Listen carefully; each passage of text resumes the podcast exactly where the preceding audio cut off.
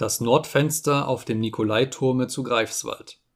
Der Wächter oben auf dem St. Nikolaiturme in Greifswald muss, des Nachts, die Stunden durch Blasen anzeigen. Er bläst aber nur aus drei Fenstern des Turmes, nämlich aus denen nach Süden, Osten und Westen. Aus dem nach Norden darf er nicht blasen, das leide der Teufel nicht. Was dieser dabei hat, da hat man noch nicht hinterkommen können. Aber so viel ist gewiss, dass der Teufel einmal einen Wächter, der es wagte, aus dem Nordfenster zu blasen, plötzlich im Nacken ergriff und ihn von oben aus dem hohen Fenster warf, dass er Kopf unter Kopf überflog und unten auf der Straße tot ankam. Seitdem hat es keiner wieder versucht, aus dem Fenster zu blasen. Der Magistrat soll es auch verboten haben. Wenn der Wächter in der Nacht nur den Kopf aus diesem Fenster zu strecken wagt, so kann er sicher darauf rechnen, dass er vom Teufel eine Ohrfeige erhält.